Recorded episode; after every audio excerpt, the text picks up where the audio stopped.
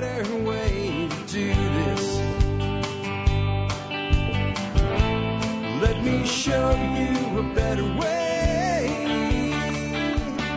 Hi, folks. This is Jack Spirko with another edition of the Survival Podcast. As always, one man's view of the changing world, the changing times, and the things we can all do to live a better life if times get tougher, even if they don't.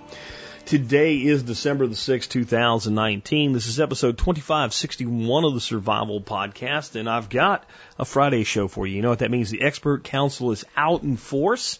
Here's what I've got on the lineup for you today. I got a breakdown of various vet medications and potential human use with them from Doc Bones. It's going to be a whole lot of probably why you shouldn't in this case, uh, unlike Unlike the fish antibiotics that Doc recommends that we keep for shit at the fan scenarios, a lot of other vet meds are not equivalent to human use. Uh, he'll give you a little uh, a little medical lesson today. Nicole Sauce will give you simple, down and dirty uh, techniques for securing your WordPress based website from evildoers. J.R. Haley is going to do a segment on scoping your AR-10 without mortgaging your house to do it, because it seems like that is a real possibility in some situations. What about through hiking? Long hike with a canine companion, like through hiking the Appalachian Trail. Well, who would know about that?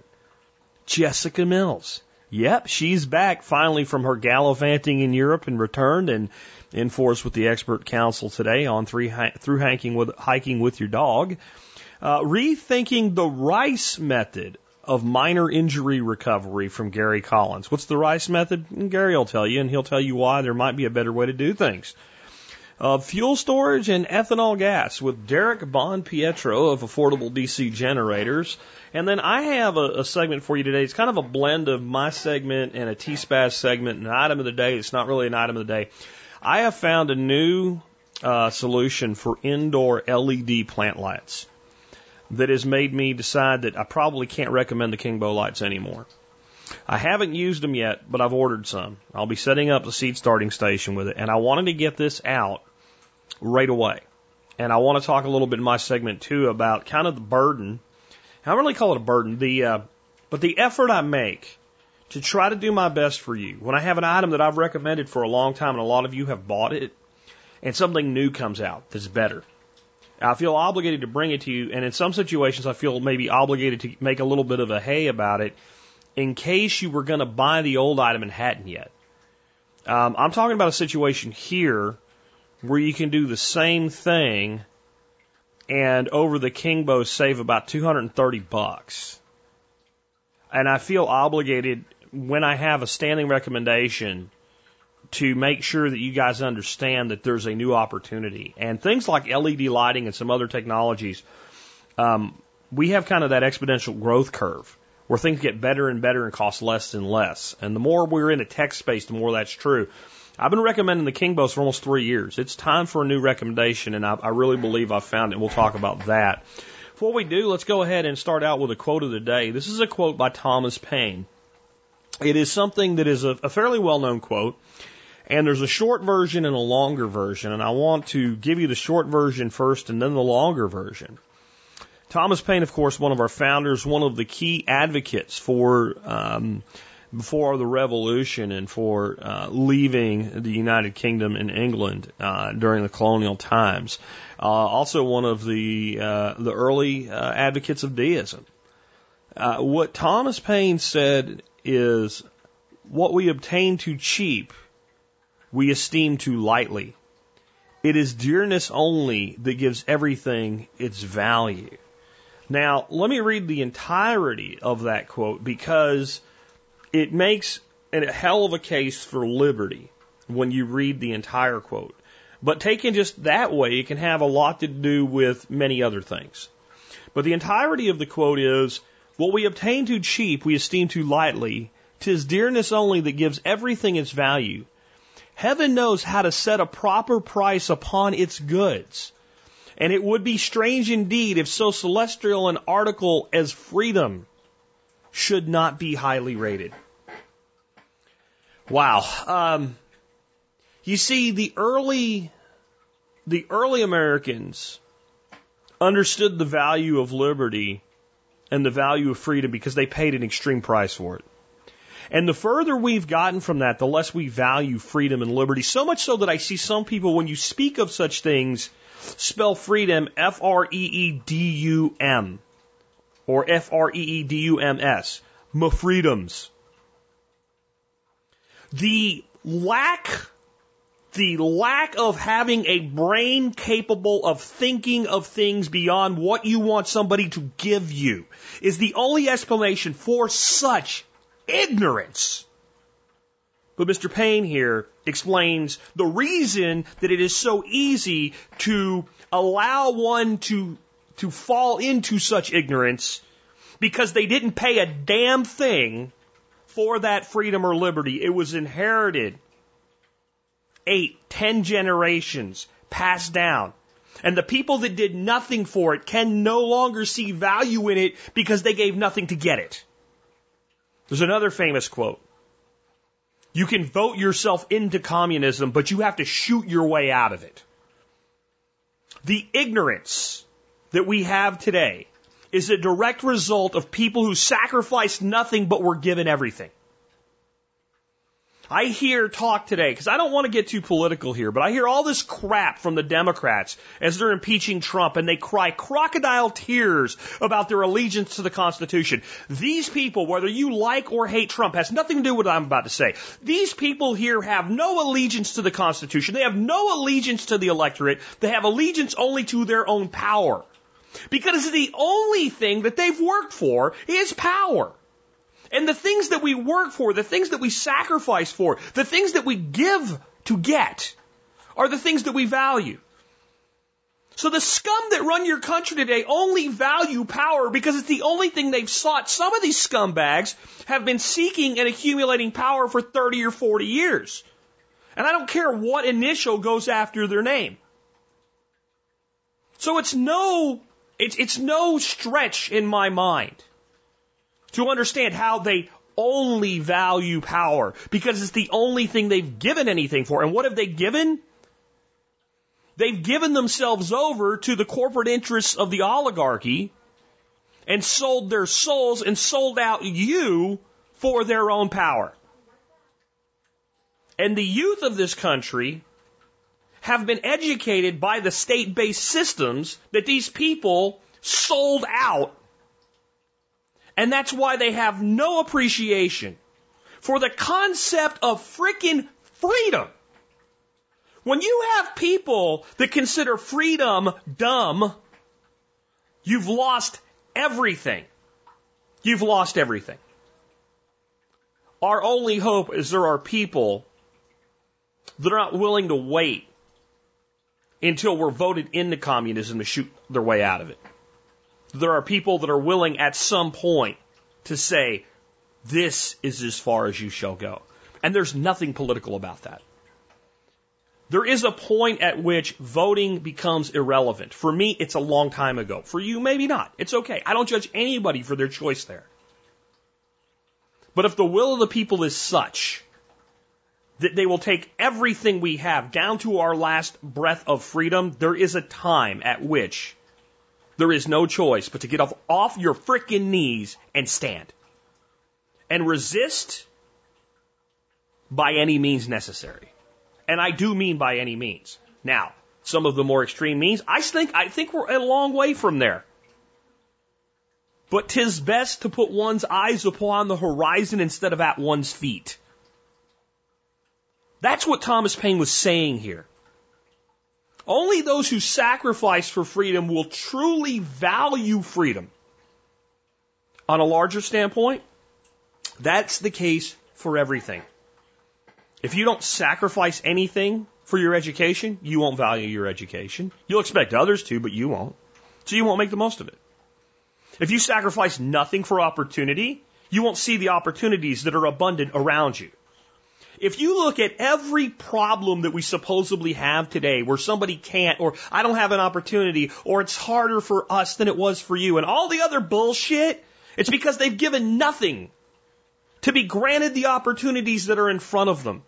They have no idea. If you're 20 something today, you have more opportunity, infinity, no, no pushback whatsoever than anybody who was a 20 something in the early 90s or late 80s. I mean, it's not even close how much more opportunity you have today. Get off your ass, go out there and sacrifice something for it, and then maybe you'll value it. Wow, I had no idea we were going to start off with fire like that today. It wasn't my plan. I was actually going to take this quote and I was going to talk about valuing things that we work for from a standpoint of materialistic goods. Every once in a while, I don't know, every once in a while you just feel something. So hopefully that got you a little fired up. Let's talk about something a little less fiery. Let's talk about, you know, what if the shit really does hit the fan? What if some of this stuff really does go too far? What if some other means by which we really have to take care of ourselves? When we are the first line and maybe the last line of medical support. If you have access to medication for animals that you can't get for humans, can you use them? It depends. And in many instances, erring to the side of caution or even not using them might be right. With that, we have a question here for Doc Bones on that very subject. Doc, take it away. Hi, Joe Alton, MD here, also known as Dr. Bones of Survival Top 50's Reader's Choice website, doomandbloom.net, with over a thousand articles, podcasts, and videos on medical preparedness. Together with my wife, Amy Alton, an advanced registered nurse practitioner, we're the authors of the Book Excellence Award winner in medicine, The Survival Medicine Handbook, now in its 700 page third edition. Our latest book, Alton's Antibiotics and Infectious Disease, a layman's guide, and the designers of an entire line of health savings account eligible medical kits at store.doomandbloom.net. This week's question for the expert council comes from Matt who writes, could lactated ringers meant for veterinary use be used for humans in a dire emergency? Details. We operate a small diversified farm and have many veterinary supplies on hand, including lactated ringers for dehydrated calves. I know you advocate the use of animal antibiotics in a collapse situation, but I was wondering about other things homesteaders and farmers might have that could be useful in such a scenario. For example, Blue Coat, Triodine, Ivermectin, and the IV ringer sets, just to name a few. What do you think, Doc? Thanks, Matt in the North Woods of Wisconsin. Gosh, it must be beautiful there, Matt. Matt, my criteria for the use of veterinary drugs in humans is pretty strict. It has to have only one ingredient. For example, fish mox has amoxicillin as its sole ingredient, nothing to make your scales shiny or fins longer. It has to be produced in human dosages. As a matter of fact, only human dosages if I want to be sure that it's the exact same thing as used in humans, including ID numbers, and it has to be manufactured by a known pharmaceutical company. None of the vet meds you mentioned meet that criteria, but you know what? Let's take them one by one and examine them. Blu-Kote is the first one that you mentioned. That's a germicidal fungicidal wound dressing. It's a healing aid that's supposed to be effective against both bacterial and fungal infections that are common in skin lesions of domestic animals. It's supposed to kill ringworm, help to dry up blisters and pox-like sores and lesions, also an effective treatment theoretically for fungal infections, surface wounds, cuts, galls, hoof foot, and pad sores, moist lesions, itchy fungal, eczema, and sores on horses and dogs. Boy, that is a lot to claim. With these proprietary commercial concoctions that are put together by individual doctors or, or veterinarians, you have to look at the ingredients. Blu-Kote consists of sodium propionate, gentian violet, and acriflavine and that's all in a mix of water, urea, glycerin, and alcohol, isopropyl alcohol. Sodium propionate is used in the treatment of skin fungal infections, usually in combination with calcium propionate. That's not in this particular one, but it does have sodium propionate. In the aquarium hobby, acriflavine is used to treat a variety of ailments from bacterial and fungal infections to disinfecting open wounds in fish. Acriflavine is also used to disinfect fish eggs, thus preventing egg loss, which is usually caused by fungus. It can be used as an alternative to malachite green for the treatment of disease in scaleless fish, certain types of fish, and indeed it is something that has been commonly used in the aquarium industry for a very, very, very long time. Unfortunately, the dosage is uncertain with regards to this particular ingredient and most of the rest because it is a proprietary, I guess, secret concoction made by this particular veterinarian. This uh, medicine also has gentian violet in it. It's a violet dye that's labeled as a first aid antiseptic for the treatment of minor cuts, scrapes, and bruises. Also widely used in home remedies to treat thrush and other fungal infections in humans. So indeed it is something that has been used in humans in the old days. They even used it for vaginal yeast infections, but boy, you can imagine it's a violet dye. You can imagine how messy that is. So essentially, Blu-Kote is a veterinary's proprietary mix of different antiseptics, antifungals, and antiparasitics for use on horses and dogs. As no specific dosages of the active ingredients are mentioned, I can't comment on whether the ingredients indeed are at the doses that humans can tolerate.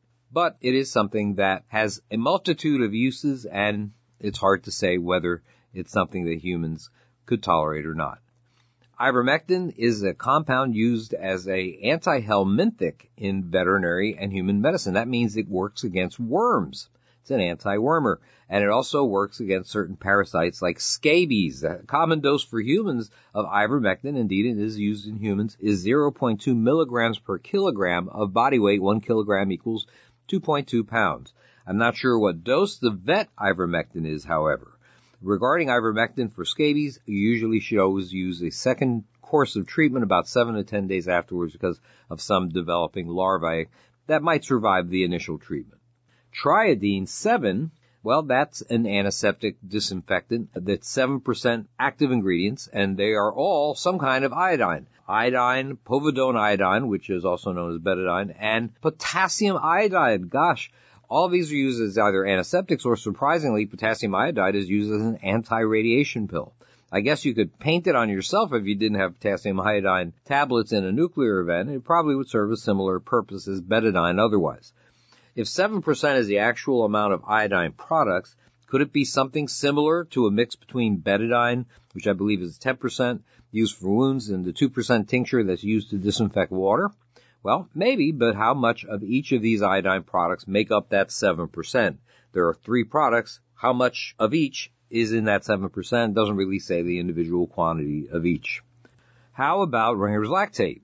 Ringer's lactate solution is a mixture of sodium chloride, sodium lactate, potassium chloride, and calcium chloride in water. It's used for replacing fluids and electrolytes to treat low blood volume or low blood pressure. Used it a lot during my career. May also be used to treat something called metabolic acidosis, an imbalance where the body becomes too acidic. It also can be used to wash the eye following a chemical burn.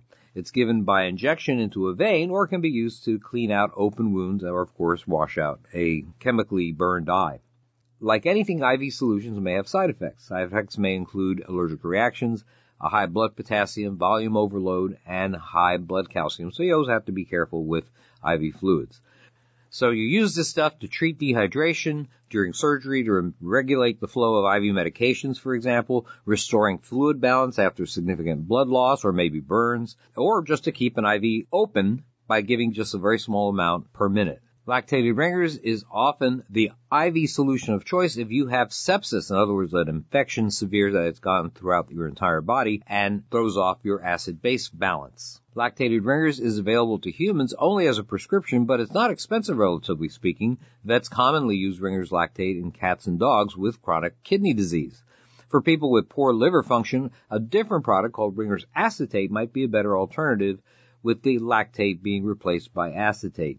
Looking at the veterinary version, the ionic concentration of sodium chloride, lactate, potassium, and calcium seem to be very similar between Ringers sold for humans and ringers sold for animal use. So I would think that the vet ringers probably would work in a pinch very similar to the human's ringer solution. The amount of benefit, of course, depends on the amount you give over time. Also, you have to identify signs of overhydration with this stuff and the other side effects that I mentioned. Of course, your ability to deliver it in a sterile fashion is a very important factor. People who are very dehydrated, by the way, would get a liter or two pretty quickly into their system. Others just need a very slow flow rate just to keep the IV line open. This is Joe Alton, MD, that old Dr. Bones, wishing you the best of health in good times or bad. Thanks for watching. Hey, don't forget to check out Nurse Amy's entire line of medical kits, books, and individual supplies at store.doomandbloom.net. Our kits are eligible for your FSA or other health savings account it's time to use that money to fill those holes in your medical storage before the year's out. Just check out our HSA FSA section at store.doomandbloom.net. You'll be glad you did. Perfect example of why we have an expert council in the first place, because I wouldn't have had a clue how to answer that. So thanks a lot from old Doc Bones. Uh, next up, got a question for Nicole Sauce on securing your WordPress website. A lot of you guys out there are taking the entrepreneurial path in some way, shape, or form. And I'm going to say that I think a lot of you guys that if you have projects and, and knowledge and things that you're gaining, I would I would have a YouTube channel and a blog and I would record all this. I don't care if you ever plan on monetizing it. One day you're going to be dead. Just to make it blunt, you're going to be dead. And if you don't do this while you can, what are you leaving behind for others? Do you realize that you have the opportunity now that your great grandchildren could go to yourname.com and know everything that their great grandfather learned and everything that was important to him and everything he lived through? And all that could be in one place for a very, very small investment. So even if you're not on the entrepreneurial bent, I would consider this. And if you're going to do something that valuable, you might want it to be secure. So Nicole, how do we make sure that evildoers can't hack our site? Hey, TSP Nicole Sauce here with a question from Jerry. Jerry's asking, can you talk about making your WordPress site secure? Where to get a cert on the cheap and does it really matter for just a blog? Well, Jerry, I do think it matters. I think it's so easy to get SSL installed on your site that it's just a, a crying shame not to do it. So the first way you do this is you choose a host that includes SSL as part of the package. If you're doing just a blog, the solution I've suggested many times, getahostnow.com, includes SSL with their $2.99 a month package. So I always figure, especially if you're starting new and don't have a bunch of things you need to retroactively change, just get it set up right from the start. And then if you ever need it, you're good to go. The other thing you want to make sure you do is choose a host that regularly updates their PHP and gives you access to updates of WordPress so that the, the stuff on your site is kept up to date. That's more important than the SSL is going to be keeping everything up to date. Now, in order to deploy SSL, a plugin that's really helpful is called Really Simple SSL. It is also free. And you just install it and tell it to force secure all of your pages. You pair that with the SSL certification provided by your host and you're done. That's it. Now, in addition to that, you may want to consider putting a firewall on your site. Two plugins I like are WordFence and Sucuri. These are also available at no cost. You can buy their premium versions, but they have an off the shelf option.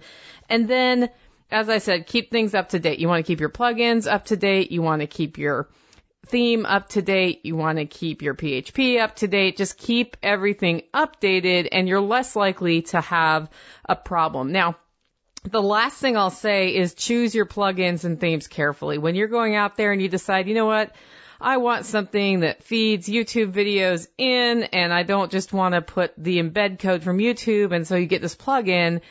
Look pretty carefully at it. You want to make sure that the developer is not one who's sold out to hackers and then they have a backdoor in on your site, for example. You want to see that they're keeping the plugin up to date with WordPress updates over time. If it's been two or three years since it was updated, probably don't get that one. And same with themes. Other than that, I think it's pretty easy to do. And as I said, I would, I would install an SSL because it's brainless, simple, and it should be free with your hosting. If it's not free with your hosting, change hosts. This is one of those things that I consider to be a hosting scam when they're charging you extra to deploy SSL. There's no reason for that, especially at a entry level blog for encryption, right?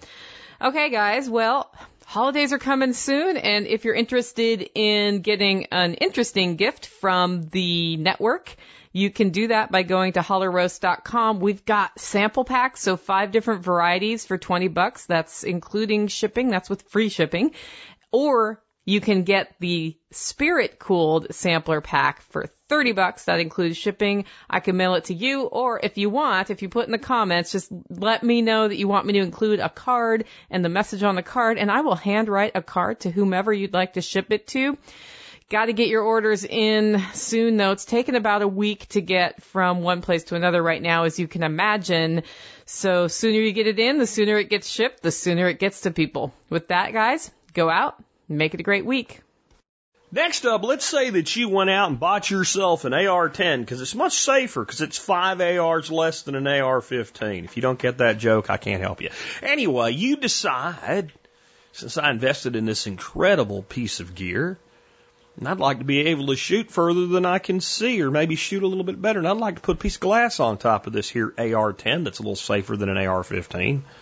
Really I, I, I'm trying not to explain the joke. I don't think I need to in this audience, but anyway.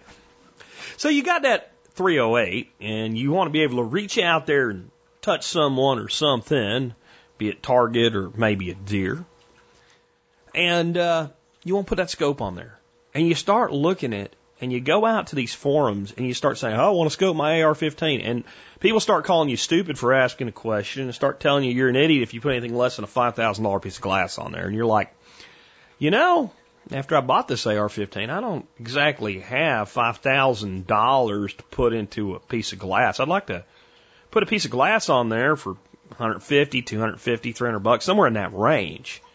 Are you doomed? Are you doomed? Is there no good glass for that price? Well, the truth is there's a lot of good options. And here to give you a few of them, J.R. Haley. Hey TSP, JR here with the Expert Council, answering your questions on guns, gun gear, and all things firearms related. Today we're fielding a question from John in Kentucky. He's interested in a do-it-all scope for an 18-inch barreled AR-10 and hitting targets out to around 400 yards. Additionally, his rifle has the traditional a2 front sight installed, and he's curious how he should work with it in regards to adding a scope to the rifle. Well, John, I'm sure you know I'm a fan of the AR-10 and it's near and dear to my heart. Glad you took the plunge and let's talk about getting that thing outfitted for the uses that you're looking for. First thing we'll do though is go a bit backwards from your question as it's laid out. Let's talk about that A2 front sight post. For those that don't know, the earlier versions of the AR rifles had their front sight housed in an A-frame type housing that provided protection for the sight and it raised up the height of the front sight to match what was the rear sight. And that rear sight was housed on the rifle in a section called the carrying handle. In modern times, the carrying handle has gone away and the rear sight is now mounted to a flat top of the upper receiver. The rear sight is still raised up to a height that matches the height of the front sight post. Sometimes these sights are in fixed positions, and sometimes the sights are foldable. And they're usually made foldable to accommodate different optics and scopes. Here's good news, John. If you leave the front A frame sight post as is and place a magnified optic on the rifle, you'll only see it at magnifications below like three power. And even then, it'll kind of be ghosted out and faded. Your eyes are going to focus on the reticle in the scope, and it really shouldn't be a distraction. At least I never found it to be. Even with a 1 to 6 power scope turned all the way down, my eyes naturally found the reticle or the dot, and the blurry stuff just didn't bother me. It just kind of faded into the noise of everything else around me. Your eyes are really able to focus in on that thing that is clear that you need to pay attention to. Little bonus though, if you do decide to change that front gas block, make sure the one that you get is a low profile gas block that doesn't interfere with a free float tube that you may want to decide to add later on. I did this exact modification to a DPMS AR-15 that I had. I took that free float tube and I got some got the same advice. So it was like, hey, not all gas blocks are created equal. Make sure you get one that's low profile. So I went to a company called Midwest Industries and I got their gas block, their free float tube, and that thing is still on there today. But the good thing about Midwest Industries in this discussion, they also make free float tubes and gas blocks for AR-10s. All right, now on to the scope discussion. So I kind of grabbed three different parameters from the email that you sent out. So we'll talk about range, caliber, and price. So, as to the stated range of 400 yards over open terrain, a variable variable power optic up to 9 magnification is going to do just fine on that, up to 400 yards. The good thing about this is that if we keep that as our top magnification, you'll find some much more budget friendly options that are reasonably priced, as you mentioned. For those listening, 3 by 9 is the lowest magnification to the highest magnification for that optic, and 40 is a designator for the size of the scope's objective, the one out in front that brings in the picture that you're seeing. 40 means 40 millimeters in width. The larger this number, the wider the field of view, so you have a wider, more area to look at the picture for the target or what you're scanning for. And it also has a greater ability to gather light and provide a more clear picture as well. The downside to that is that as that front objective gets larger, we add more weight to the rifle. So there is a give and take with it. For the caliber, we're obviously talking about 308. So if you wanted to go with a ballistic drop compensated reticle to help with holdovers to count for bullet drop at longer ranges, that'd be something you could look at in your hunt for the scope that you want. But in saying that you're only going out to 400 yards, and I say only, 400 yards is significant. You know, you can't just do that falling out of bed, but 308 holdovers at 400 yards are pretty minimal on anything that's going to be the size of uh, coyotes or above, or deer, or anything like that. Now, if you're talking about smaller targets like varmints, that's where we would get more of a precision reticle at that range. Probably even more magnification to do or to go with it. So for me, I'd probably never see something as small as a varmint at 400 yards anyways.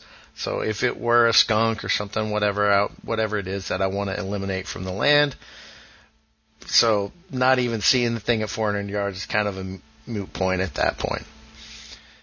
The last thing you hit on was price. You said reasonable price, so I'm going to cap off for our discussion $300 or less. So it's no secret that I'm a fan of Leupold, and so is Jack. So let me give you a couple options from their line. The Leupold VX3i, 3.5 by 10 by 40. That comes in on Amazon at around $299. That is great glass on that scope. Um, I have that exact same glass on my AR-10 and it's set up in a four and a half by 14 by 50. So a lot pricier um, in that magnification and that setup. Ballistic uh, drop reticle in that too.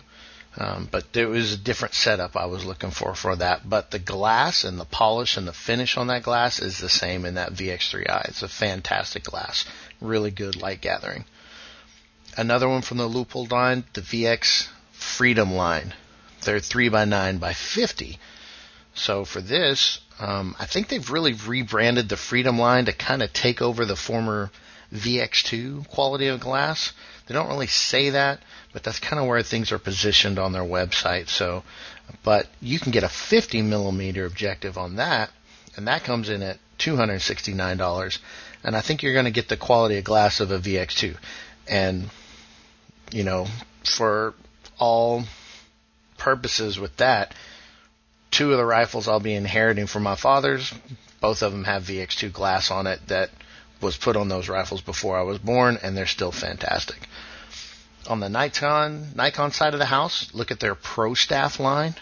So if you look at their 3x9 by 40 in that, you're going to see around $179. And for the Vortex fans that are out there, you guys will be happy because I'm going to pitch a Vortex in here. Uh, Vortex Crossfire 2 is kind of the line you're looking for. And if we're stepping back that price point a bit at 3 by 9 by 40 in that, so you're looking at around $150 on that. Okay, John, man, I hope this answer helps you kind of dial into where you're going. And I appreciate the question. Thanks, TSP. Back to you, Jack. And I have got um, all of the all of the scopes that JR mentioned uh, in links in today's show notes if you'd like to take a look at them. Next up, we have a question for the returning globe-trotting Jessica Mills, who's back from her gallivanting in Europe with a question on through hiking with a canine friend. Jessica, welcome back, and let's talk about that subject. Hey y'all, this is Dixie from Homemade Wanderlust over in YouTube land. I've been off hiking in Spain for the last month or two, but I'm finally back. I got a touch of the crud, so excuse my stuffiness. But anyway, today I'm here to answer a question from the Tactical Redneck. He says, myself and a friend are planning on hiking the Appalachian Trail next year, and we both plan on taking our dog. Seeing how you are hiking with your dog now, I would like to hear your general overview of hiking with a dog. Also, my dog is about the same size as yours. My friend's dog is two or three times the size, so she's pretty much a pack mule. First off, congrats Tactical on your upcoming through hike. I think that y'all are going to absolutely love it. I am a bit biased to the Appalachian Trail as that was my first through hike and I have complete love for it. Anyway, let's delve into the doggy talk. For those of y'all who don't know, I took my pup Fancy May on a two month trip this summer out on the Pacific Crest Trail and I learned a lot. So first of all, some tips before y'all go. Number one, focus on toughening their paws. Now, tactical, I know your dog daughter is outside a lot, but for anyone else, if you're going to take a dog on a through hike or an extending backpacking trip and they're only used to grass and carpet and soft dirt, you need to start walking more on rough surfaces. Now, this doesn't mean go scorch your dog's feet on hot asphalt, but you know, you just need to have them on something other than, than carpet and grass. Number two, test your gear before you go. Now, this is the dog's gear. It's a good idea to test yours too, but if you cause yourself misery, well, that's your own fault. Testing your dog's gear before you go on them will help them be more familiar with it. So that way their whole world isn't turning upside down at one time. Suddenly they're not in the same place and now they also have all these new items that don't smell like home. So just go ahead and get them using that stuff. And also that will help you prevent any catastrophes on trail because you don't know if a certain pack is going to rub them. You can get some stock packs. There are also companies that make packs specifically to a certain dog different things that you can check into, but whatever you get, you want to test it to make sure that they're not having any rubbing or chafing. If you want to see my gear list, I'm going to send that in a link to Jack so he can put that in the show notes. You can see what Fancy carried on her hike and I'll actually include a video that's got most of this information in it and my review on the gear that Fancy used. Number three, before you go, consider a rattlesnake vaccine. This is something that I had done for Fancy May. Thankfully, we ended up not having to worry about it because she didn't get bit by a rattlesnake. Now, the rattlesnake vaccine doesn't stop all negative effects from being bitten by a rattlesnake, but it does buy some time and her vet recommended it since if we were out in the middle of a hundred mile stretch and she got bit, we would probably need to buy some time. So you get one shot and then about a month later, I believe, there is a booster and this is something that's relatively inexpensive. For folks in town all the time, maybe not a big deal, but if you're going to be out on a long hike, probably a good idea and the safest bet. Now, when you start your through hike, I wouldn't be without these items. These came in handy for us. Number one, an umbrella. It's instant shade anytime you need it. Now the Appalachian Trail is different than the Pacific Crest Trail in the way that you're in the green tunnel most of the time, but you're still probably going to hit some exposed areas and it doesn't hurt to have that for you multi-purpose for when it's raining. Number two, booties. You don't want your dog to wear booties 24-7. It's a good idea to let their feet pads, their toe pads toughen up but dogs do tend to cool down with their feet or, or through their paws. So you don't want to have those on 24/7 and also it can it can cause some chafing. But if you're in some pretty rocky areas or if it seems like the ground is hot or if your dog gets a sore on their foot, you know, it's it's good to have them and I think it, it's something I certainly wouldn't go without. Number 3, I didn't have this, but I would if I went again in the future and that is an emergency harness for carrying them out, evacuating them from the trail if you need it. Sure, you can toss a dog over your shoulder and tote it out, maybe, but having a harness will make it a lot easier to take them out and probably not freak them out quite as bad. Number four, I always had extra water. Even if I thought I had enough, I always carried a little bit more because your dog is depending on you for all of their needs. And to be in a bad situation and not have water, I, I just, I would never forgive myself. Number five, plus one meal for however many number of days you have planned. So say you're thinking that a stretch is going to take you five days and you've got five meals, always add one. And I do this for myself too, but I always did this for Fancy May also, just in case a stretch takes a little bit longer. Maybe it's not something bad that made it take longer. Maybe you just want to have an extra long lunch break a couple of days and enjoy a view. Number six, proper sleeping gear. A lot of folks seem to think that, oh, dogs are like wild animals and they can just sleep on the ground and be fine. Sure, they can, but they're going to hike better and be happier if they get a good night's sleep too. And just because they will survive sleeping on the ground doesn't mean they're going to be comfortable. So carry some sort of pad to allow them to have that layer of insulation from the ground and help keep them warm. And then I carried a fleece blanket for fancy. Of course, it depends on the temperatures you're hiking in and what you might need. And then finally, first aid. I carried some gauze and, and Neosporin and some things like that, but the main thing I would tell folks to not go without is Pepto-Bismol, because dogs can take that. If they're having an upset stomach, you don't want to have a dog out there with projectile diarrhea and puking and you have nothing to help them with. And then Benadryl, because you never know when they're going to be freaking out at night, need a little dose of sleeping medicine, or maybe they have an allergic reaction. So, other considerations, start early in the season. I would start earlier than you think it will take you to through hike because you've got to allow for not only your own illnesses and mishaps, but also theirs too. And these things might not happen at the same time. Just because you need a zero day today doesn't mean your dog does. And a few days later, your dog might need one for some reason. So and you won't, but you you have to take it. This is your pet's hike. If you choose to take a dog out on trail, it becomes not your hike. So you're not hiking your own hike. You're hiking your pet's hike. Also, check frequently for rubs. Even though you think doing some day hikes and things like that that your dog might be fine with their gear, you never know when having something for months and months in the same position might cause some irritation. So check daily if you can to make sure that nothing is irritating them or, or causing a sore. Offer water frequently. I found for Fancy May, and it probably varies by dog, but she wanted to drink more often than I did. You've got to also be willing to sacrifice some things while you're out there. For example, in town, you might find towns that don't allow dogs to stay in any of the lodging options and so you find yourself having to hitchhike back to the trail and, and sleep on the ground again when maybe you would have preferred to stay in town. There are a lot of pet friendly motels and, and hostels though. You'd probably be surprised, but there, there might be towns that, that don't have options for folks with pets. And then also rides, hitchhiking. There are people who will not pick you up because you have your dog. So just something else to consider that you will be making sacrifices and, and dealing with some inconveniences, but it's probably worth it because dogs are awesome. And a final consideration is the max weight of what your dog's pack should be. Most of the things I've read have said about 20 to 25% is really the, the super max of what they should have on their backs. And I think that that's actually on the high end. And I would absolutely not recommend starting a dog with that much weight on their backs for a through hike.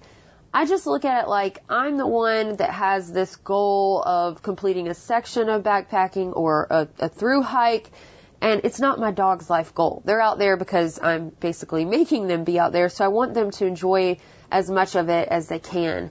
And Fancy never even got close to 20% of weight on her back. Again, this will probably be dependent on your dog's size, breed, exercise regimen, etc.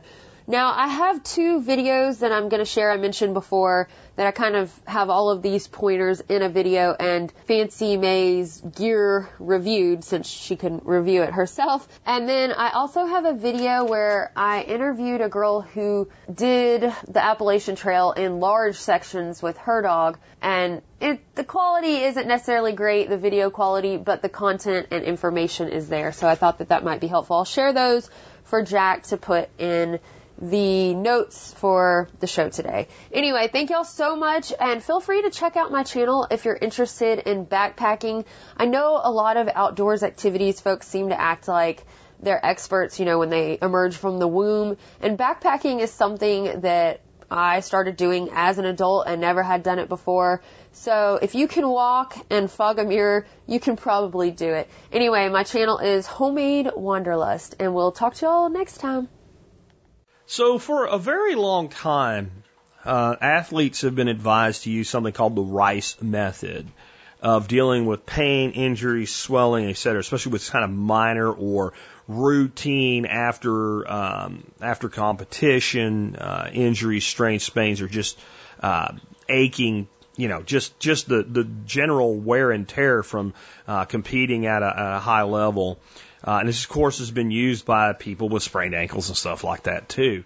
Um, and there is some new thinking on that method not being the most optimum uh, anymore. And uh, we have a, an article about that that I do have a link to. And somebody sent that article to me and asked if Gary Collins could comment on it. So I sent it to Gary, he has. And here's Gary's take on um, injury recovery. Hey everyone, this is Gary Collins, creator of the SimpleLifeNow.com website where I sell all my best-selling books and other products related to your simple living and life. And also remember my new podcast, Your Better Life. Go check that out and leave a review if you like it. It's going really well. Um, this is a good question. It's going to be a little involved, so be patient on this one. There's a lot of moving parts in here. And basically, the difference between RICE, which is rest, ice, compression, and elevation, is the typical method of dealing with injuries. And uh, and athletes have used it for inflammation. So after games, you see athletes icing their elbow, pitchers and basketball players icing their knees and all that good stuff. So it's that as opposed to a newer type of therapy, which is movement repair, remodeling that David talks about. Also heat though. They they talk about the benefits of heat. I used to talk about this quite a bit actually uh, back in the day when I did mainly health. Um, and I've had numerous injuries. I've broken a lot of bones. I've dislocated my hip, my ankle, fingers. I've had a good time in life. So through uh, decades of trial and error working with athletes, I find that this article is right and wrong at the same time it, they don't give more nuances of, you know, it's just research based and they don't get into the nuts and bolts of severity of injury, types of injuries. But I do 100% agree with them that icing just, uh, you know, sore muscles, joints after use, I don't recommend that either. It, it does not work. And there, the study does show that it can do more harm than good. And I, I believe that's correct as well too, because ice, putting ice on an injury does. It, it actually constricts the blood vessels and so it restricts the blood. Remember, I've discussed this before too. Chronic inflammation and good inflammation are two different things. Inflammation is a natural occurrence in the body to heal. And that's what you get when you have an injury. Now, what I mean by the article got it wrong in, in a couple cases. So say you dislocate your ankle usually it won't just stay out. It snaps back in. Ask anyone. It's, it's extremely painful. It took me a long time to recover from that. Um, you're better off breaking it actually than dislocating it. So what happens is, is when you have a, a severe injury, what happens is it swells so fast that actually restricts blood flow. So when you do that, it's best to get some ice on it and try and get that inflammation down in the beginning quickly. So by doing that, you, you take that swelling down. Well, that will allow more blood flow that way, but you don't want to put it in a, you know, a container of ice and water for 30 minutes. I've talked about this a ton in the past of five minutes on, five minutes off, five minutes on, five minutes off, and do that two or three times, and then you should be done. If it continues to swell, that's when you got a problem. I mean, icing is not going to help that. You got to go to the doctor and an orthopedic and, and get it figured out. And an example would be people who break their fibia or tibia. Sometimes the swelling will, will get so bad, it will restrict all blood flow to the extremity and people have lost their lower leg from breaking their tibia or fibia. If you don't get to the hospital quick enough and the, they'll see it, they'll actually slice your entire leg on the side, sometimes front and back, in order to release that swelling. That's where I think this article got some stuff wrong in the sense they weren't talking about that extreme swelling you get from a a jolting quick severe injury. You gotta get that swelling down quick. Otherwise the opposite happens. Like I said, the blood flow will completely restrict and you can lose a limb. So yeah, you know how it is. It's men's health, guys. Be, careful. It's called Men's Health. I would not be getting a lot of advice from that magazine, to be honest with you. Be careful. It's all, you know, if it was a true health magazine, it wouldn't be out for 50 bazillion years talking about health all the time. It would do one year, all your problems would be solved, done. you guys know I talk about that. I know it's a magazine. I hate to be that hard, but I'm not a real big men's health fan. Um, so yeah, I, it just depends. And by doing the five minutes on, five minutes off, you can't do any harm. Uh, you really can't. I think in this case, a lot of the, the icing they're talking about is extreme icing where people are leaving it on bags of ice, you know, no cloth in between directly on your skin, which can cause frostbite as well. Um, they're going from the extreme and not going into the different types of injuries that could require icing to get the initial swelling down in order for that proper inflammation to take effect and get blood flow there.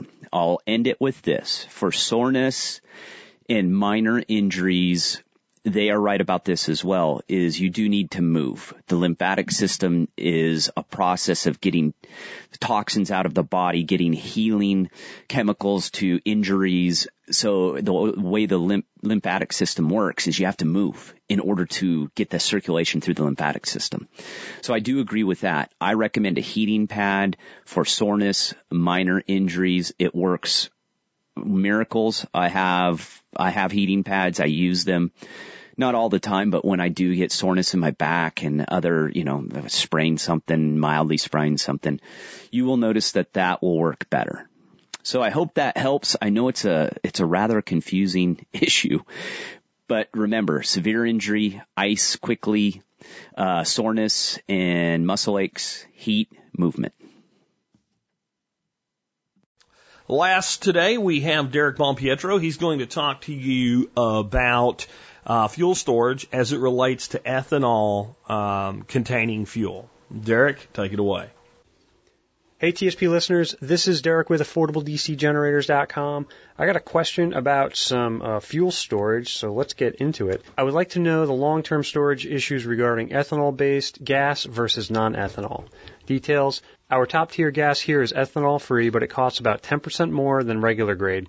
I'm wondering if I treat both with stabilizer, how much better, if any, for long-term storage is the ethanol-free gasoline? As well, I run a landscaping slash handyman business and use a lot of small engines. Is it worth the extra cost for the premium fuel? That comes from Tim up in Alberta. So let's get into this. Now, I don't think storing fuel for one season is going to cause any problems. Uh, I think long-term storage, if you're talking, you know, we're talking years, uh, can potentially create a problem where the gasoline really just doesn't want to work. It doesn't matter what kind of grade or ethanol percentage that's in it. If you're storing for that long, the gas is going to have a problem. So anything past that point, I would just disregard. You should be turning your fuel over way, way more frequently if you're going that long. A couple of months, one season, getting through the winter, I don't think you're going to have a problem. Gasoline can sit for that long without any issues. Realistically, the biggest problem with fuel sitting that long is moisture. So we're going to talk about some, some storage and, and get into that in a minute. But the problem with ethanol based fuels is that moisture and condensation get absorbed into the fuel to a certain point, where with regular gasoline, it doesn't. It tends to con- uh, drop out of the fuel and separate out, so it's not as much of a problem. But moisture in the fuel during storage is probably going to be your biggest enemy because realistically, if your fuel is turning to the point where it's no longer usable because you've been letting it sit for so long, there's your problem. You need to be turning it over more frequently. I don't think you're going to see any advantages to an ethanol free fuel versus like an E10 or blended percentage because everything nowadays can run on it no problem. Uh, unless you're a tuner and you're tuning for a certain type of grade fuel or a certain type of fuel like an E85, that's a whole other world you're getting into. But off the shelf gas pump fuel, putting it through a car, a truck, or a small engine doesn't really matter. Just run it. It really is going to boil down to how well you're taking care of the fuel as it sits and the water factor that's going into it. So, for example, if you're storing a small engine, and you have a half tank of fuel, you have the top half of the fuel tank that now potentially could have condensation if this isn't being stored in a, you know, a warm heated garage or something like that, climate controlled environment. You got that small engine gas tank just sitting outside and every day you're getting condensation build up and all of that water's pouring into the fuel as it sits over the months and then you're going to have the problem. That's where it's created, and you can get fuel contamination, and then that water could potentially get into the filtration and then into the carburetor, and so on and so on. And now there's the problem. And now you've got water in the system, you've got corrosion problems. So the whole point of this is to avoid that situation right from the start. We're storing engines and the fuel tanks outside, your best bet is to keep everything topped off so that way the condensation is minimized. That's really the best the best practice here. I wouldn't get so hung up on what type of fuel's going in it. It's really the water. Now, if you've got a heated indoor area where you're storing all these small engines and the equipment, I think your best bet would probably be to drain the fuel out of the tank, put it in something else that you can burn it in your vehicle, and drain the carburetors and take the fuel lines off and make sure everything's nice and empty. Typically, those small engine carburetors are going to have a bolt that goes in the bottom or a little turn screw that you can undo and it's going to take the fuel out of the bowl. So there's going to be some kind of way. You might have to Google it or check on YouTube or something, but there's some type of drain on the bowl of the carburetor that's going to get that nice and dry. And so now that the fuel tank is empty and the carburetor is empty, there's zero risk of any kind of long-term storage on that. And then the fuel can go somewhere else. And then so obviously at the beginning of next season, you're going to put some fresh gas in there and you're just going to run it. You're not going to have any problems because typically what happens with poor storage of these is that you're going to have to drain the fuel out if you have a lot of water in the bottom. So for example, that fuel has reached its saturation point. You're going to have to actually vacuum out the fuel using some type of suction tube because the water has condensed on the bottom of the tank. So you're actually suctioning out the water slash fuel that's all kind of blended together or separated out or turned into some weird mixture at the at the bottom. And hopefully it hasn't gotten bad enough where there's other type of growth or contamination. Avoid all of that. Get the fuel out of the equation. So Tim, I don't know exactly what type of situation you're in with your storage, but me personally, I'd go one way or the other if the equipment's going outside or staying inside. Uh, I have a line painting machine that I just winterized. It's got a nice warm spot in a basement somewhere. So winterization was basically drain the fuel, drain the carb, get that fuel back into my vehicle so I can use it. And then I go through and pull the spark plug, fog the cylinder, spark plug back in it, spray a little bit on the carburetor inside, uh, spray some of the linkages and things like that to avoid corrosion long term, and just put it away. And that's it. If it was going outside, I probably would put a little STA-BIL in it, keep the thing topped off in the meantime. Just to give you a little idea of how damaging moisture in a fuel system can be, I just finished up putting my later model 8.1 big block out of a newer Chevy Silverado in my older 84 Suburban. And I actually had a completely plugged injector.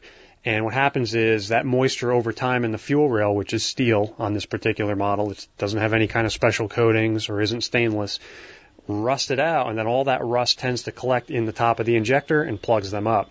So I had a dead misfire pull it all apart. I bought one new injector. I ended up having to clean all the other ones out using a kit. It was very, very laborious and a pain. So got everything nice and cleaned up, all new O-rings. I actually had to take the entire fuel rail and put it in a sonic cleaning tank to get rid of the rust, to get all that scale buildup because you just can't reach inside that fuel rail. Put everything back together. Works perfect. Thing's got a ton of power. But you think that engine's from 2001, all those years of being abused and sitting, that rust builds up over time. So the whole point of this conversation, just try to avoid it to begin with. Minimize the, the uh, water being built up in the system. You'll be good to go. You'll have trouble-free years of that small engine. So I hope that answers your question. Hope everybody had a great Thanksgiving break.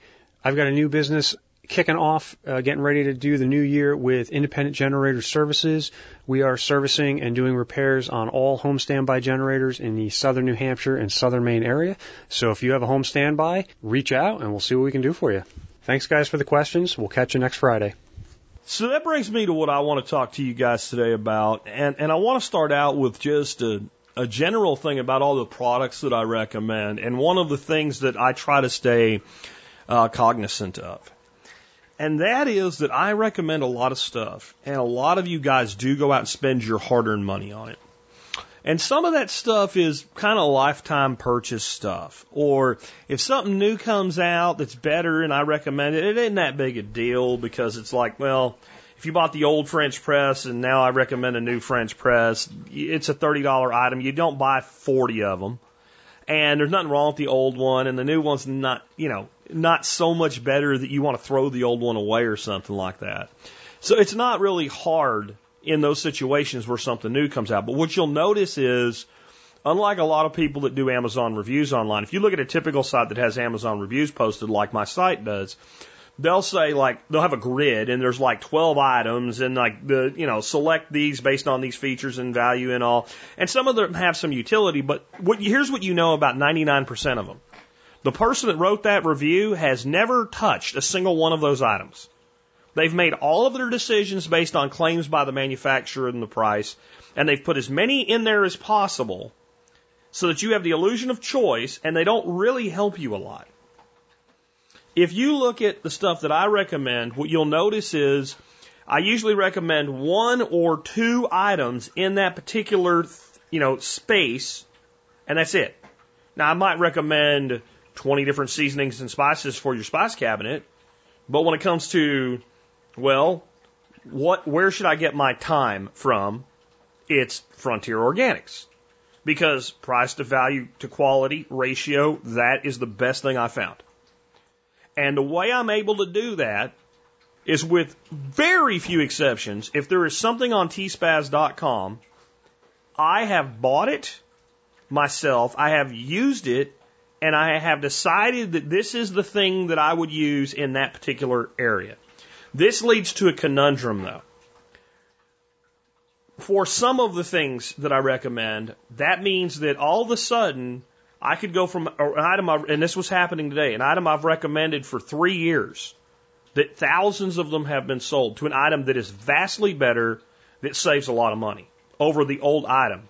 Hey, there's not anything wrong with the old item, but in the case of this grow light deal, I can no longer recommend the Kingbos. And that's a hard thing because I, I ran the numbers for the last two years, and I've sold well over a thousand of them over uh, two years. And it, when I go back and look and estimate, because I can't see three years ago on Amazon on my records, I would say well over 2,000 of those lights have been bought by audience members. And it may be more than that because it was kind of a jumble report that I looked at just to get an estimate. And now I'm going to say don't buy them anymore. I'm not going to say throw them away. I have a bunch of them myself. I'm not going to get rid of them. But I got an email today, and I've been looking for new grow lights to recommend. These are made by a company called Barrina. And you get a six pack of them. Now, unlike the Kingbos, which are one foot square light, these are basically a T8 replacement in an LED form. And you get um, six of them for 60 bucks. I mean, that's, that's a hell of a deal. And those are two footers. Six of them for fifty nine ninety nine, or you can get six four footers for ninety nine dollars. Here's how the price per watt on that works out. The the two footers are 24 watts each, so a six pack is 144 watts. That's 41 cents a watt. The four footers are 42 watts each for 252 total watts, 99.99. That's 39 cents a watt. The Kingbo light, if we just do it on straight wattage, twenty seven ninety nine for a forty five watt light. That's sixty two cents a watt. It's almost half. It's not quite, but it's almost half cheaper. But the format of the Barrinas, being a long, thin light, make them better for a shelf system that most people would start or grow plants on. And I would recommend that you use two lights per shelf. Now, if I look at it that way and I say, if you wanted to use the Kingbo lights and do three, a three tier shelf, how many lights would you need? Well, you'd need 12, one per foot on each shelf.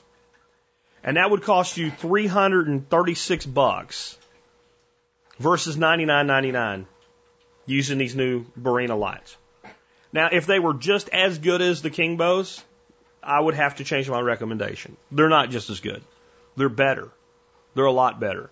The listener that told me about them has compared them side by side, not just starting seeds, because the Kingbos work really good if you get them really low, really close to your plants for starting nice stocky seedlings that you want to put out in your garden. And that's the primary thing that I think people will use these for. But he went to full on growing out plants. And it was it was night and day difference, he said, between these and the Kingbos. I've not used them yet, so this isn't a T-Spaz item officially yet. But I felt obligated to, to, to do this as a segment and to put this out today. And I've already ordered a set for myself so that I can evaluate them and, and, and make them official. But the reason I felt obligated is I know a lot of you guys are listening to kind of all this hydroponic talk we've been doing lately. It's winter, so people are going to do indoor growing. And we're looking ahead to spring and seed starting and all that. So I know a lot of you are, you know, and I've talked about the whole getting ready for winter and using the downtime. And also know a lot of you are probably thinking this is the year to start seeds. I would feel I haven't done my job if some one of you went out there and spent 300 bucks plus on Kingbo lighting, only for me to turn around by mid-January after I trial this stuff and say, "Hey, you know what? You can do this for 100 bucks." And that's 230 bucks you spent that you shouldn't have spent because I didn't tell you. So I felt really compelled to bring these to you today. Um, let me give you a few more features with them. They daisy chain. So these look like a standard T8 fixture. Those look like a long shop light, single light fixture. Uh, aluminum housing, air cooled, really lightweight, low power compared to a T5, T8 light. Um, but they also daisy chain. Which means if you were using six of them, let's say three shelves, two each shelf, which again is what I recommend, and I'll talk more about that in a second, and you daisy chain them all together, you only got one plug that goes into the wall versus six. It's like managing one wire instead of a bazillion. That's a really, really nice feature. And in building different systems, it's a really nice feature. The daisy chain cords they give you are 48 inches long, so they're four foot. But if they're right next to each other, you just coil them up with a service loop, zip tie them, use the removable zip ties that I recommend, by the way. And that way it's really easy wire management. They come with mounting hardware for hanging them. I mean, it's a full on system for between 60 to 100 bucks depending on what you want to use. Now, I, I, I did some research on them and I couldn't find anybody that was really unhappy with them. No one. I found a guy on YouTube and he was using them to start plants and he had this little mini greenhouse. This thing's on a deal today for 29 bucks. It is basically a 27 inch wide shelf, perfect for 24 inch lights. And it's a four tier shelf, and I would use three of them. Get your lights close to your plants, even with these. And you got a little greenhouse cover that keeps your moisture control and all. It's marketed as know, something you can put on wheels and move around and put outside. I would not ever use something this small in direct sunlight outside. It's not going to hold heat in for jack at night and it's going to bake your plants, plants during the day. But for 30 bucks for an indoor or in shop, like you have it out in your shop instead of in your house, man, I, I can't beat it for 30 bucks. I went ahead and bought one of those too. So I bought a, a six pack of the two foot lights and the shelf. And if you add, and I have some, so I didn't have to buy one of these, little Century 24 hour timer I recommend that I featured last week. You've got a whole setup for, I think I figured out it's like 98 bucks. You've got a timer, you've got lights, you've got a shelf, and you've got a greenhouse cover for starting seeds in your house. And you've got two foot wide shelves. If you were using a little five gallon Rubbermaid totes and doing your seed starting with uh, hydroponics, 24 of them fit in a five gallon, I think they're called Champion or something like that. A little black and yellow mini versions of what we recommend for storing gear for your trailers and stuff like that. Little mini five gallon ones. They're like six bucks a piece at uh, Lowe's. They will hold 24 one inch net cups. 24 of them. There's a grid where you just drill the center of the grid. So that's 48 plants per tier. So that means that with um, a three shelf system you've pretty much got fire and forget. Because if you're using like Kratky aquaponics or even air pump aquaponics or something like that, you don't have to water them hardly ever. You put the light on a timer. You've got a closed system, so you reduce evaporation, keep warmth in there. That's 144 plants. That's a 144 plant starting system where you can grow them out to pretty significant sizes before you either plant them up and put them into a, a larger system like a greenhouse or something, or go ahead and plant them out. Now, the way I would look at this is if you go buy plants at Home Depot or Lowe's, you know, you buy individual plants, they're anywhere from two to six dollars a plant. Let's say two dollars a plant. That's what, 188 bucks or 288 bucks worth of plants for a system you can build for a 100 bucks. One run and you've paid for it. Um, you could figure that they're actually worth more depending on the plants you're doing and stuff, and then you can keep doing waves of plants. But I would put it to you this way: most home gardeners, when you factor the fact that a lot of the stuff you're going to plant is best direct seeded, 144 plants is all you need, and then some for your neighbor and your other neighbor and your back fence neighbor with peppers and tomatoes and stuff like that. So when I look at, I just see this as being one of the best ways to propagate and or grow. Now let me say something about some shelving. I looked because I wanted to recommend some shelving for you on Amazon. Amazon Basics has a fantastic wire shelf for 50 bucks shipped on Prime. Here's the issue. It's 36 inches. You got a 48 inch light or you got a 24 inch light and you got a 36 inch shelf. You see the problem. When I looked at four foot shelving on Amazon, I cannot find a shelf and recommend it to you over going to Home Depot or Lowe's or Walmart and buying one on site and bringing it home.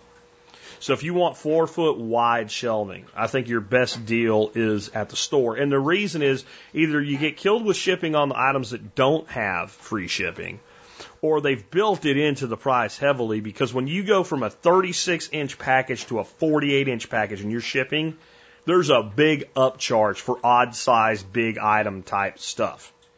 So it just, it kind of breaks the mold of where the efficiency of shipping to one person fits the Amazon model. Or you can build your own shelving because I can't, and the reason they're not an official Amazon item of the day yet is I just don't have any doubts for starting seeds at all that these are the bee's knees for the price they are. Yes, I just invoked the 60s. I'm sorry.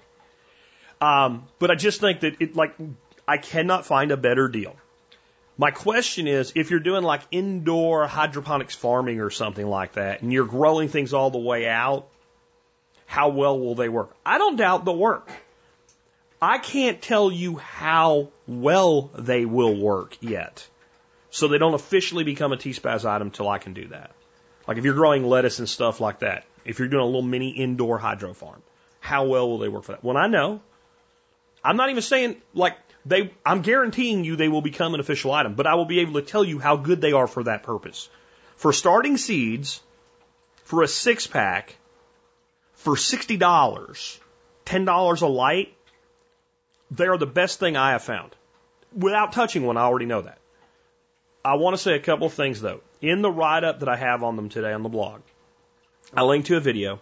There's a guy that shows the little mini greenhouse. He's how I found it. He's paid like 30 something bucks for his. Again, they're on sale today for $29. Um, he's using one light per shelf. I'm going to tell you right now, don't do that. 24 watts for two foot linear, 18 inches deep, is not enough light. And all you have to do is look at his seedlings and you can see that it's not enough light. It's about halfway through the video. It does a close up of some seedlings. They look like maybe they're radish or cabbage or broccoli or something. And they're about an inch tall. They don't have true leaves on them yet, maybe an inch and a half tall. And they've got kind of that long white stem. You call that leggy. That is not what you're looking for. Two lights per level, and they come with chains. With LED lights, you're not going to burn your plants. Bring your lights down. I don't care that these are better than the Kingbos, just like the Kingbos. Bring your lights down to the plant. Give the plant as much light as it could possibly need. And then since they're on cables, you just raise them up as your plants grow. And one of the reasons I think this will work really good for hydro is if you're doing hydro and you've got a water basin, you're already lifting your plant up to the lights. Now that may limit how big you can grow them, but for starting seeds at high density, you're not going to grow them that big anyway. So anyway, I just wanted to do this today. I'm probably going to do a seed starting primer and we'll talk about this setup again after I have it set up and running and I can show you a video of it and stuff like that, probably early January.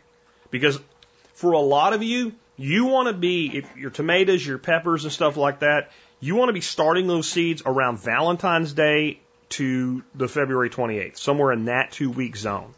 Some of you maybe even a little bit earlier than Valentine's Day. You, you want generally to start tomatoes and peppers about six weeks from when they can go outdoors. Six to eight weeks. They're very slow growing in those first stages.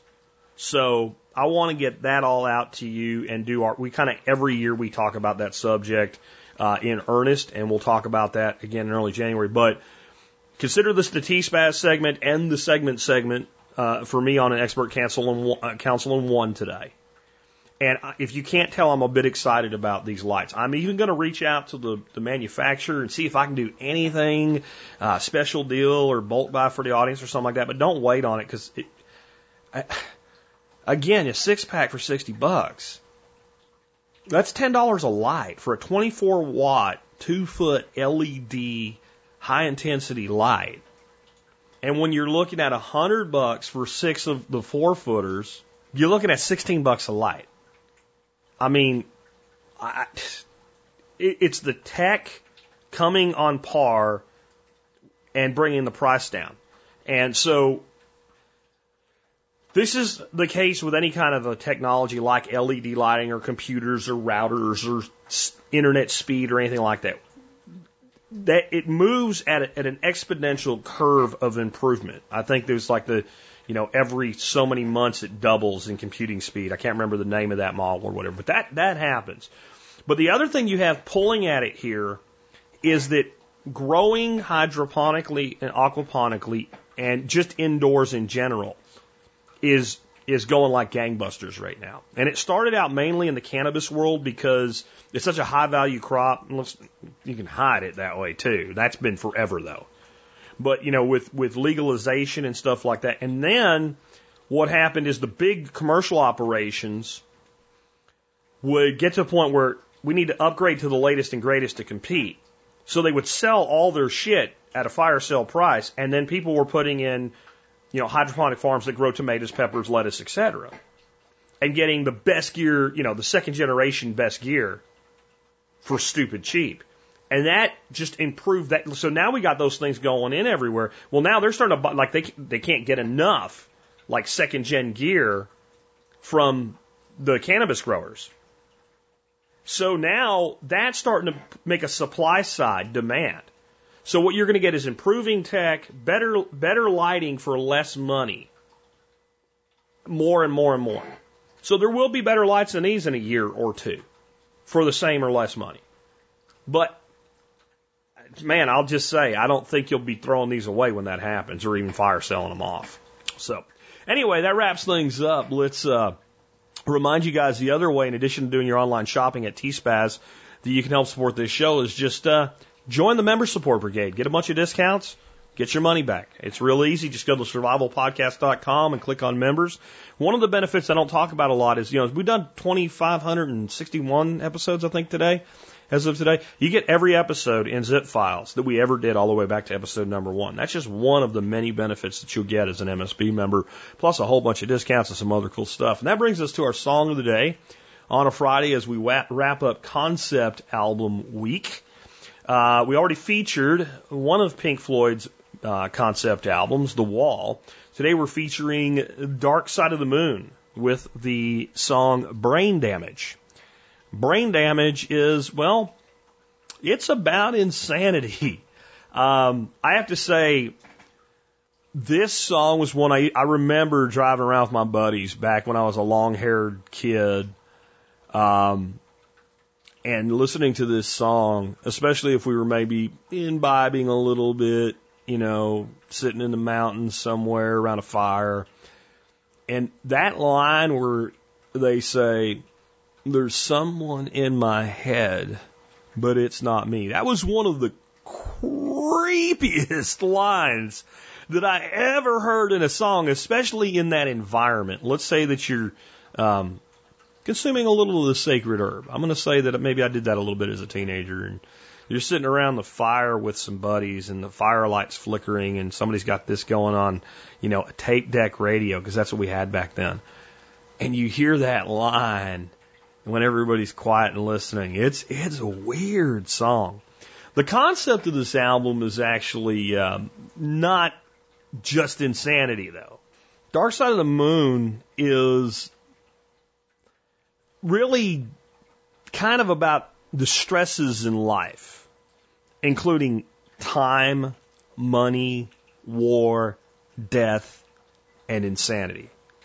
And if you listen to the whole album with that in mind, you can kind of go, oh, I see how all of this really dovetails and fits together.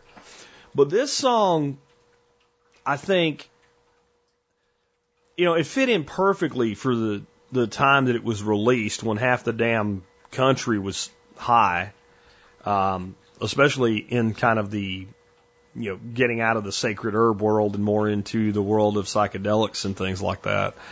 Um, it just had this staying power because it was released in 1973, if I remember right. I think that's the release date of uh, Dark Side of the Moon. And this time frame that I'm talking about, a bunch of long-haired, you know, metalheads listening to this, sitting around a campfire, is like 1988.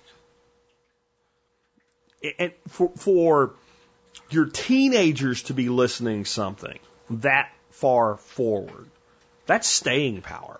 It really is, and it just had and I think almost all of Pink Floyd's music had that kind of staying power that they were as big with teenagers in the late 80s as they were at the time, maybe in some ways bigger with teenagers in the late 80s as they were in the 60s and 70s when they released a lot of this stuff.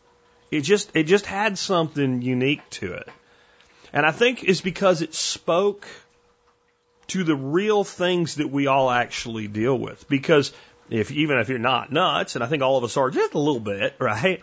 Uh, but so you're not crazy. We all know somebody that probably is.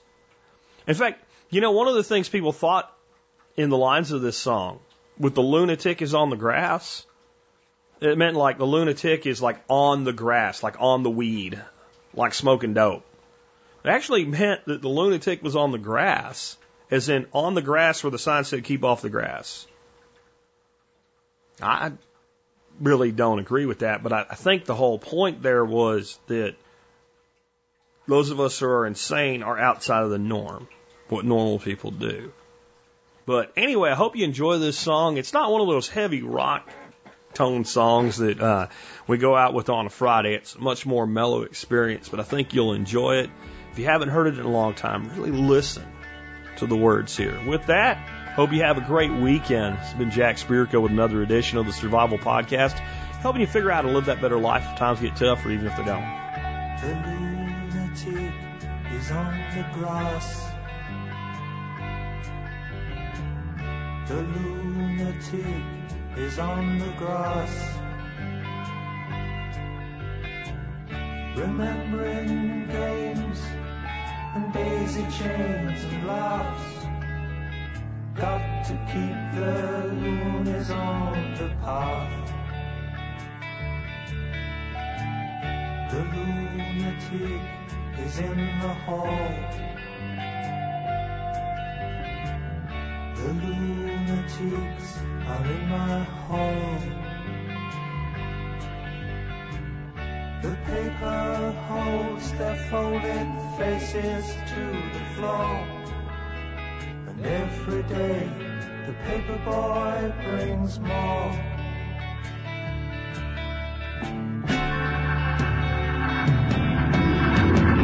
And if the dam breaks open many years too soon, and if there is no room upon the hill,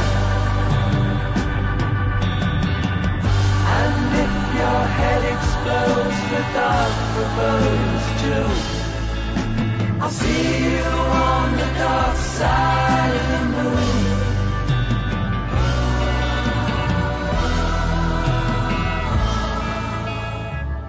The lunatic is in my head. the lunatic is in my head. You raise the blade you make the change.